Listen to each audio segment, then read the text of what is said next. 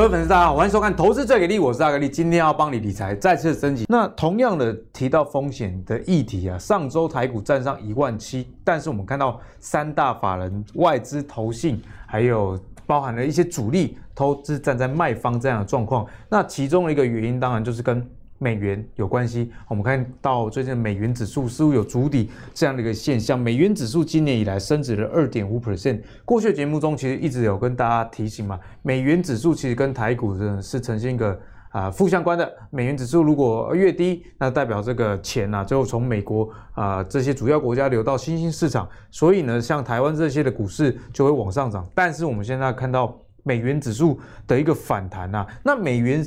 升值除了会对这个股市造成影响以外，其实对实际这些公司，特别是像台湾哦，以出口为导向的，那如果这个美元升值的话，对台湾到底是好是坏，相信大家心里就会有一个答案。所以这个影响层面其实蛮大的哦。所以接下来要请教一下教授了，这个美元的上升一定也是跟国际原物料这个报价一定是有牵动的。接下来我们该怎么样去关注资金的流向？其实，因为影响美元的因素很多啦，包含比如说原物料商品价格的涨跌，还有包括这个大家对避险的需求。当然，我觉得更重要的还是利率环境哦，利率环境。那因为呃，过去一段时间呢，美国持续维持低利率，所以让美元真的走弱了啊，非常的这个明显，对，非常明显。但是如果未来几年哦，包括现在大家也开始在思考，呃，就是说有没有可能明年会提早升息，然后再来就是说美国的经济成长的力道如果够强，那基本上为什么我还要把资金留在这个海外呢？我我是不是可以去把资金流往美国去做一些投资？投资其实不一定只有股票或债券，它也可以进行美国的，比如说产业的投资啊、企业的投资，它还是或是房地产的投资，它其实是蛮多元面向的哦。所以现阶段来看，大家已经开始去思考美元未来走强的可能性，而且也确实哦，就是说在低利率环境的时候，我们会去追逐所谓的这个风险性的报酬。那风险性的报酬当然很很明显，就是存在于所谓的新兴市场。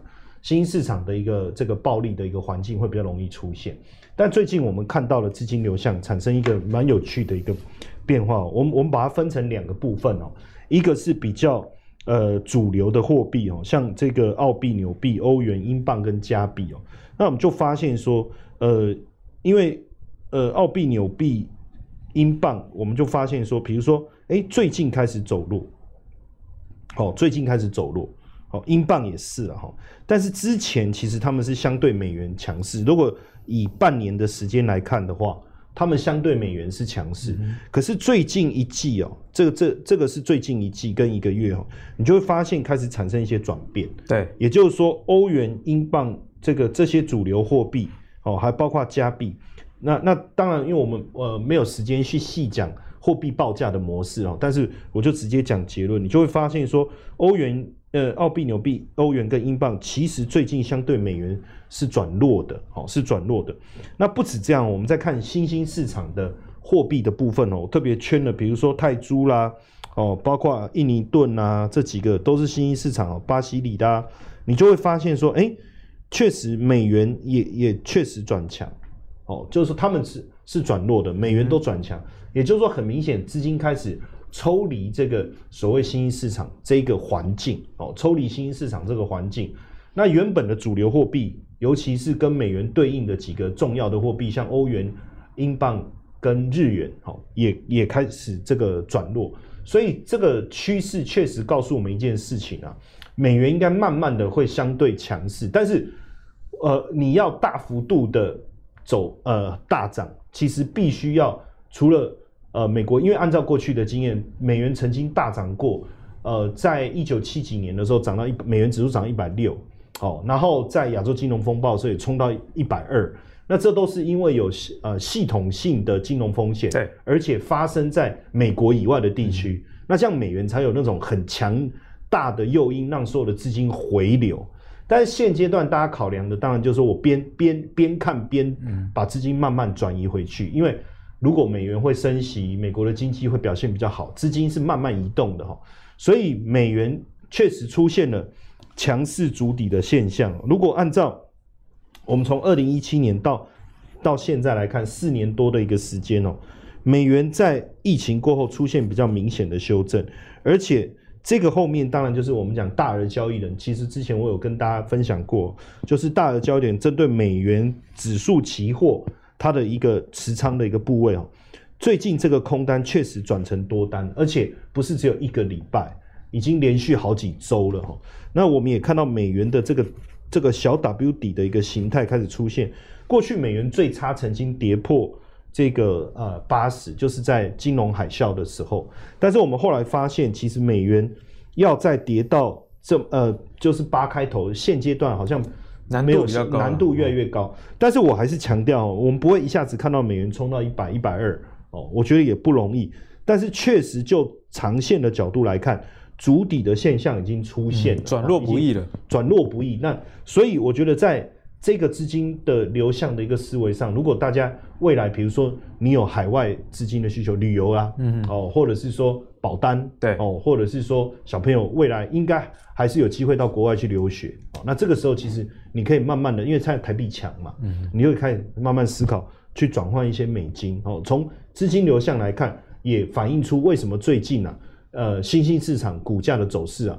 没有像之前那么强劲，这个也是一个主要的原因。所以大家可以作为参考啦。如果你是有投资海外的啊，例如说你想投资美股。那美元之后，如果你预期会升值，现在换一点美金似乎也是不错的一个选择。好，那接下来我们要来拉回到台股啦，就是从我们刚刚讲到嘛，美元指数的问题。那接下来台股该怎么关注呢？我觉得大家还是要选择好对的产业，这个才是不管在任何外在环境变化中最重要的事。那全球的晶片其实现在还是很短缺，最近白宫召开这个半导体相关的会议，其中啊就。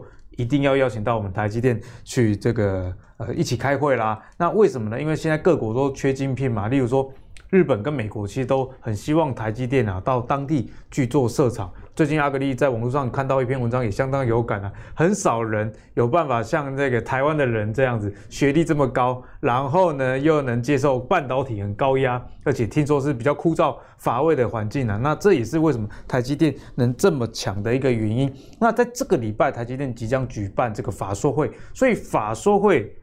这里面的这个资本支出势必是大家很关心的一个议题，大家还记得吗？在年初的法说会公布资本支出之后，全面的啊，其他的股票，例如说像过去节目常常提到金鼎啊，或者是像汉唐这些股票，其实都大涨了一波了哦。所以呢，在最近虽然大家关注它，但是股价好像又有一点受到外在一些不好消息的影响，比较疲弱的情况下，相关的台积电概念股我们该怎么看？我们先请闵漳。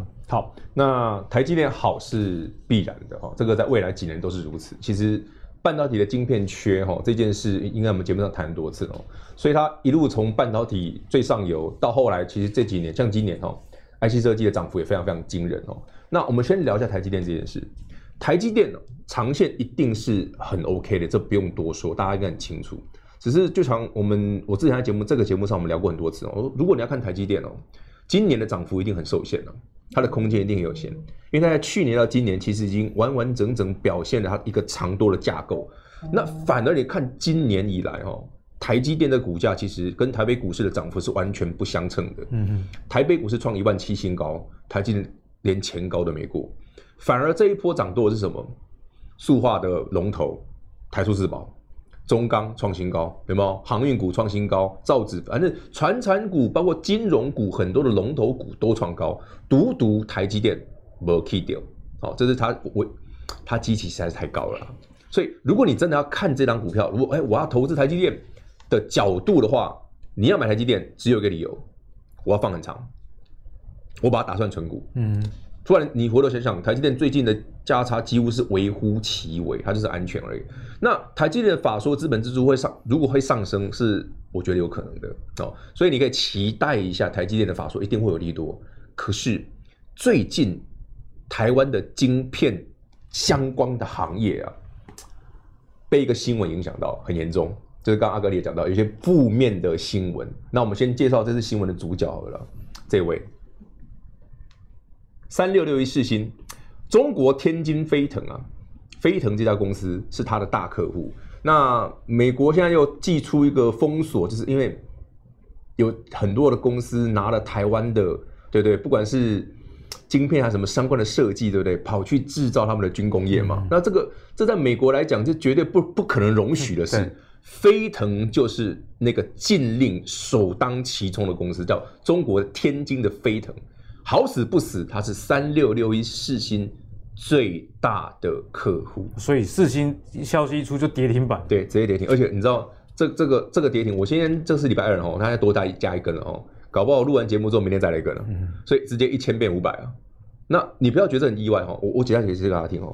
世新这家公司哈，其实前几年哦，以前我们在聊整个相关的细制材的公司的时候，我们一定会想到两档股票，一个叫创意，一个叫世芯。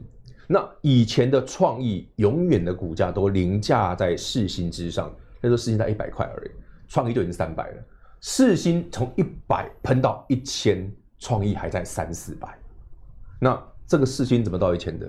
就是飞腾，嗯哼，就是飞腾，就是说整个世新在中国大陆最重要的客户，就是他帮他打江山，真的吃订单的就是飞腾。对，所以呢，这一家公司一出问题，那不用想，这个直接外资不要调降，不用说调降了。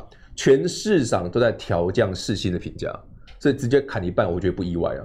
但是当然，绝大部分的投资朋友们应该不会有这股票，因为这个太高，太高千金股哦，打打一波。但是我要提醒大家一件事哦，这一件事会有后续的效应。这是我我简单介绍，怎样的后续效应？如果你想想，会买世新的人会买什么？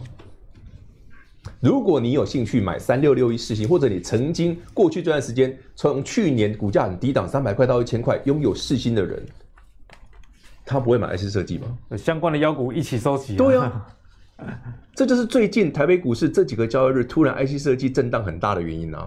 你看世新连续跌停，那他有没有跌？照跌。哎，不干他的事啊！哎，为什么？对啊，干我什么事？对啊，啊，之前金立科不是也有新闻说，哎，你是不是接了中国的军方的订单，对不对？也有这个新闻，马上 K 跌停又涨回去啊。可是这一波，如果世芯这样 K 下来，你看金立科，你再看看相关的 IC 设计，这一波走的非常强的，比方说驱动 IC 的，对不对？哎，昨天这两天，你看那个谁，四九六一的天域跌停，突然隔天又涨停，又打开要杀回来。这是最近 IC 设计的走法啊，所以你回头想这件事，就跟刚刚我聊的三六六一的世芯有相关联性。其实为什么会这样这有这个想法哦？其实那不是想法，而是我后来有发现说，去年以来哦，像我们不是介绍一些很厉害的股票吗？比方说爱普啦、金星科啦、金立科啦，这些不都是妖股吗？我发现喜欢妖股的人会同时拥有。好几只妖股，就是喜欢买超跑的也有好几台一样，就是它会同时有好几只这样的股票，所以如果其中有一档被影响到了，它有可能会直接把其他的也一并做调整。嗯、这是台北股市过过去这两三天，大家一定要特别注意的一件事。可能大家看完这一集之后，稍微检视一下。但我要先讲哦，被扫到这个台风尾的这些股票，不是它不好，而是搞不好是你。下一次上车的机会，因为真正有问题的是世芯这家公司的影响很大。可是我刚像我们刚讲的驱动 IC，哎，驱动 IC 像昨天突然打跌停了，对不对？我们之前聊跟在节目上跟他聊到的，像敦泰啊，后来不是又涨一大段吗？涨到两百多块钱，然后四九六一的天宇涨了快四百。其实它在昨天跟今天的震荡都非常非常的剧烈，甚至可以跌停反弹再杀这样子。这种过程吼，短线上的冲击一定会有。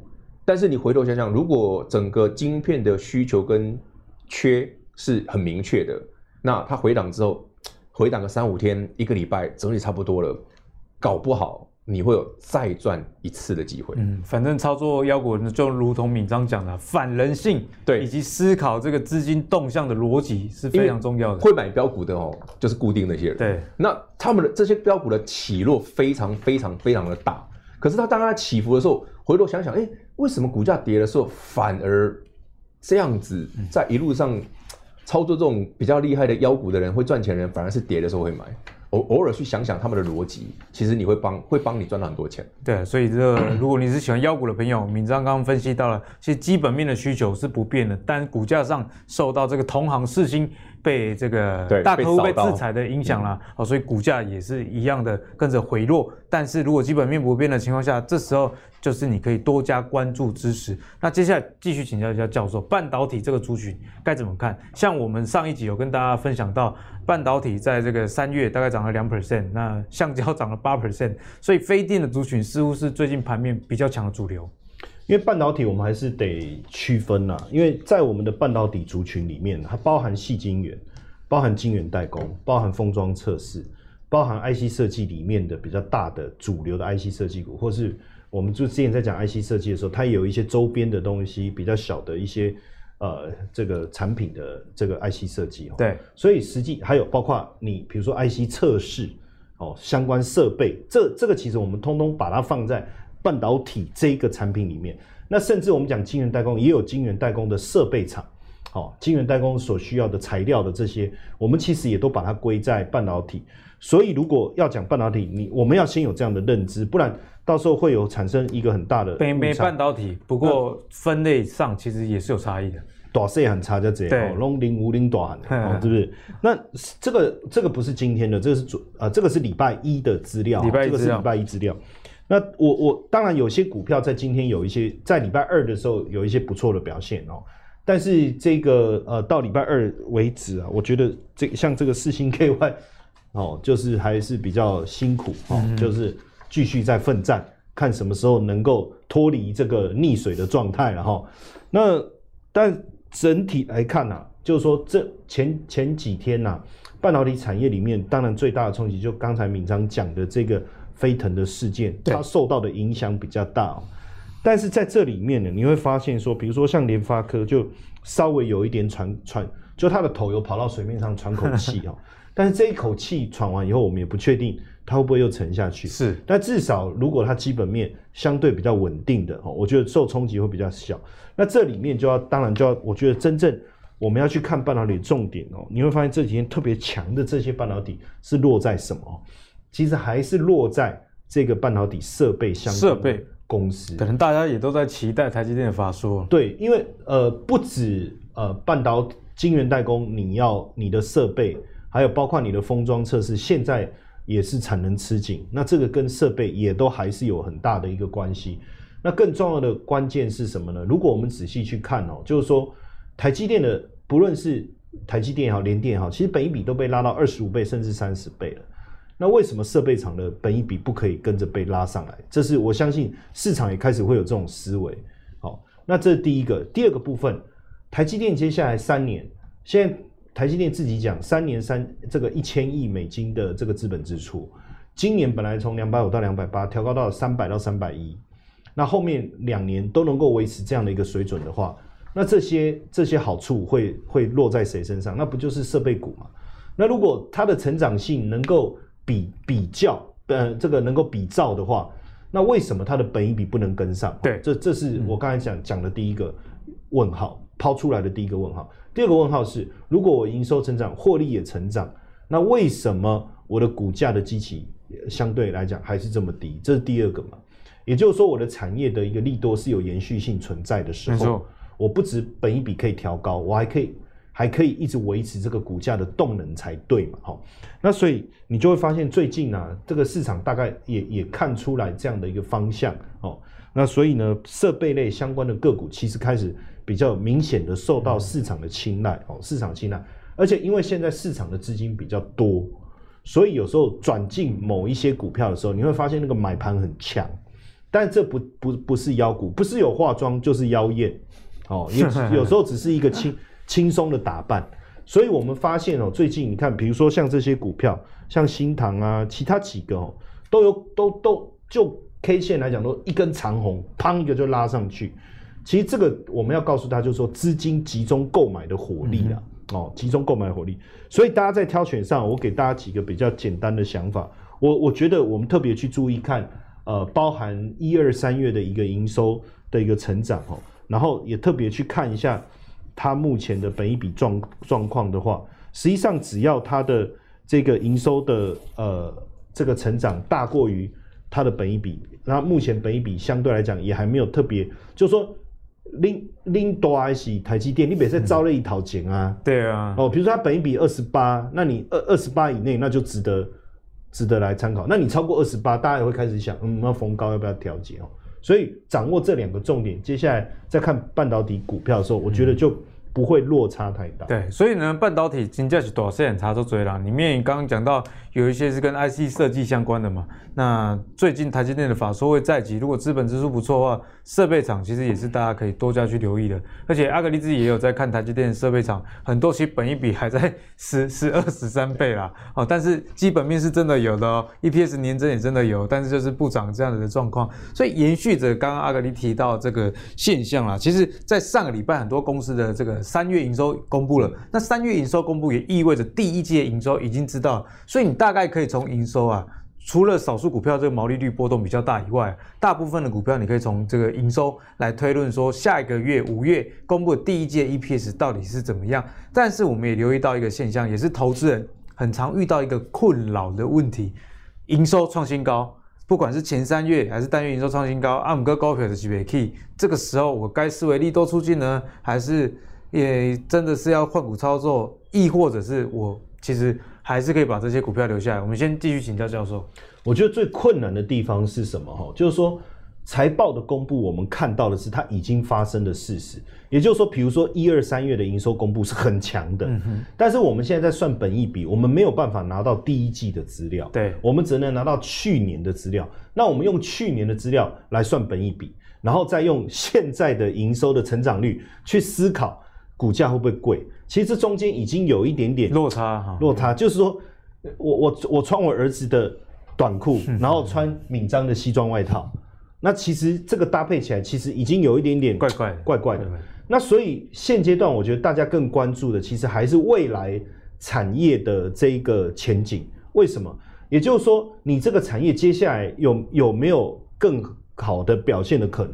所以为什么大家最近都一直在关注法说？因为想听一下，就是说你的营收表现很好，OK，没有问题。我算一下你的本益比也不高，OK。但是你公司说啊，我们三月就这样，然后四月可能，哎，就也不是太好，然后五月可能会再更差。嗯、那这么一讲，投资人当然就觉得那就算了，跟造啊。对。但是如果说他告诉我说啊，我们这这个，你看我们一二三月营收表现这么好。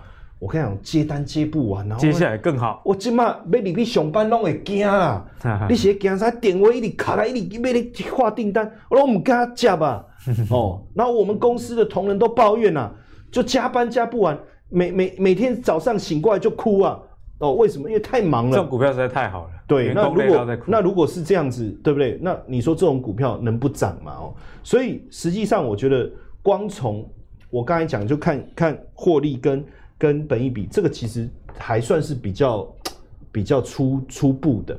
就更重要，我觉得你看，你看，像最近真的能够有表现的，比如说以友达来讲，你你要看本益比，哦哟，这这怎么那么可怕？本益比七十五倍，对不对？好、嗯，你会觉得说要求 good 啊，怎么可以这样？可是那过去的财报，对不对？对，那那重点是它的营收的成长力道很强。可是更重要的事情是什么？是它发表产业的看法是。现在面板就是这样啊，供不应求啊，哦，能怎么办？对不对？就所以你会发现说，这个落差在的原因就是在这个地方哦。然后包括你看到长龙，哎，突然跌，哎，怎么突然又涨了？没办法，你说我涨多了，你说我的这个获利已经利多已经反映了，但是问题是，大家还是抢着要货柜啊。那这个产业的基本面没有结束之前。哦，实际上股价就还会有持续表现的空间。没错，所以我觉得财报公布的过程当中，大家还是仔细的要去看一下产业别。嗯，哦，还有一个就是说，到底它的利多股价是不是已经真的都反映？其实用本益比跟这个营收的成长去做一个对比，我觉得是一个最好的方法。嗯、那如果利多都已经反映了，其实确实有可能这个利多反应的卖压会出现。但是如果说它的股价的利多其实反映的还不是那么充分，然后未来产业还是很有前景的话，我觉得就不用太过担心。其实教授要跟大家讲的重点就是说，在前景这两个字上啦。如果说一二三月的营收不错，但是如大家所预期，然后也没有太亮眼的表现的话，股价不涨其实也是有它的道理的啦。但你如果看到最近台积电类似这样的法说会公布未来公司的前景是很好的话，那目前没有涨，其实你也不用过于的担心啊。那最后，其实就像那个台积电所有的法人真正在等一个，就是一句话而已，就是下半年到底怎么样？其他大家其实大概都抓了七八。大家也知道说不会太差嘛，但是有多好？亲自到底怎么样？对对，怎么样？怎么样？供出来，你供，你供，哇一不 这样子，然后然后你一讲，哎，哎，好的不得了的时候，那股价就喷了。对对对，就是这样。所以大家可以期待一下这个礼拜的台积电的法说会。好，那最后来问一下敏章啊。当观众朋友看到这种营收啊跟股价之间联动，它的预期有落差的时候，我们该怎么样从你丰富的这个短线操作的角度来给大家解答？其实我们一个原则啦，其实如果大家有熟悉我之前讲过一些故事哈，德国股神科斯兰讲过，说所有已经被人家知道的资讯哦，对他来讲都没有用，就他讲这直接是垃圾啊。为什么这样讲？营收资讯，比方说我们现在刚公布三月营收，对不对？你看到的新闻的资讯的来源都是报章杂志。其实早就有人先知道了，这是必然的现象。连写文章的记者都比你早知道，所以你回头想想哦，当这些利多出现的时候，那股价没涨反而很奇怪，嗯，很奇怪。所以你当这种消息出现，哎，明明这公司第二三月很赚钱，第一季也很赚钱，不对，我们可以合理的预估，那它为什么不涨？那会不会是它后面第二季、第三季弱了？所以你用这个角度来思考的时候，我是蛮建议大家，如果你遇到股价有这种利多开始不涨的时候，反而要特别留意说，你是不是应该要换股操作会比较好。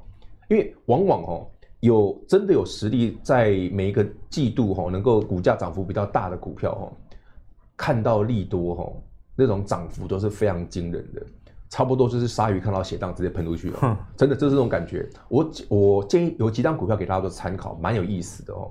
那有些故事是大家不知道的，我就直接，因为它是个股的特色。那有一些是，呃，市场上新闻没有的，所以我帮大家补充一下哦。这一档股票是三零五九的华金科。那很多人说，哎，数位相机、数位相机做镜头，错，华金科不是镜头，它做的是另外一部分。老鼠爱大米嘛，嗯，飙股爱小米啊。三月营收年增一百多趴，这数字不错吧？吓死，一百二十八 percent。新闻没有，只有这个数字，没有内容。为什么多一百多趴？凭什么？好，本业今年就不错，但是他额外接了小米的订单，据说啦，因为新闻没有嘛，所以据传啊，据传哈，据传。那我们知道的是呢，大概是我们镜头数位相机的镜，我简单解释哈，数位相机不是只有前面那个镜片而已哈，它后面还有两个东西很重要哈，就是它成像的晶片哦，一个是 ISP 晶片，一个是 AI 晶片哦。那它接的是 ISP 晶片的单。而且数量还蛮大的，所以它的营收它包括本业跟业外，在今年会相当的不错。这也是这张股票这一波走势还蛮强的一个主要原因哦。所以当然业绩不错的时候，大家就可以参考一下。诶，这股票像今天我们星期二录节目当下，它是回档的哦，不是像现在你看到这么强啊。这是昨天的字卡啊，今天是会还跌个四五趴啦。所以你慢慢有机会，你可以参考一下这股票，蛮有意思的。诶，突然三月营收连增一百多趴，什么消息都没有。所以有看我们这个节目的，搞搞不好你知道这第一手的，哎，ISP ISP 晶片的订单，而且那个量不少，还蛮多的。好，这是第一档哦。另外一档，我觉得这股票很特别，但很妖，很妖，所以你要心理准备。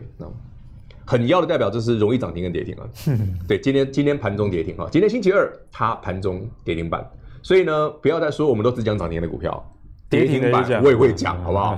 可是这股票涨什么？它最大的，它也是台积电的相关设备的啊，是哦，这一档没，没听过，它太小了，它才三亿四亿的股本，它太小了。好，有微科技，有微科做什么的？我们知道我们会做那个真空建度，对不对？过往都是湿式的哦，湿式的真空建度。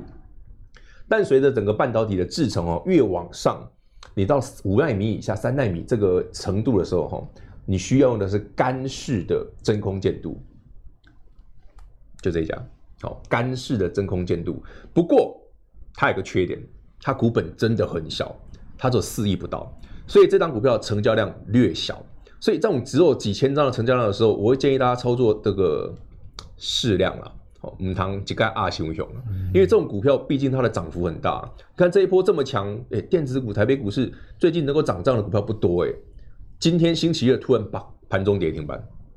所以这种股票的股价起伏很大的同时，你假设你有兴趣买这种比较奇特的股票的时候，老话一句就是那个原则：涨的时候呢，你不要太冲动，你也不要太兴奋；跌的时候，嗯啊，奇怪，怎么没有利空，突然跌停？回头看看，哎，回到一个我比较可以接受的价钱了，看起来蛮美的。然后我们有讲过，这个是台积电相关的，今年业绩还不错。它如果台积电慢慢的整个订单释放出来的时候，它搞不好今年赚的比去年多啊。那这个股价越来越符合我们的预期的合理的状况下，跌的时候减，你反而有机会赚钱。好，这是一个很特别的股票了，因为大家都讲一些设备相关的股票，其实这一档是很少有人会注意到的，叫有微科。当然，如果你把 K 线拉开长一点来看的话，你就会发现它去年、今年涨幅很恐怖，它是从二十块涨上来的。好了，那个最后还一档股票我觉得蛮有意思的哦。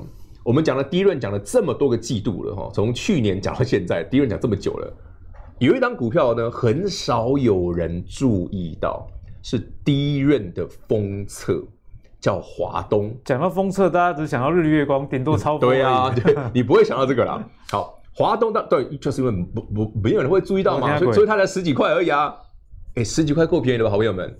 好，所以投资朋友，如果你觉得我们过去讲的股票都太高价的一字头的股票，啊，只有十几块而已，可以稍微参考一下。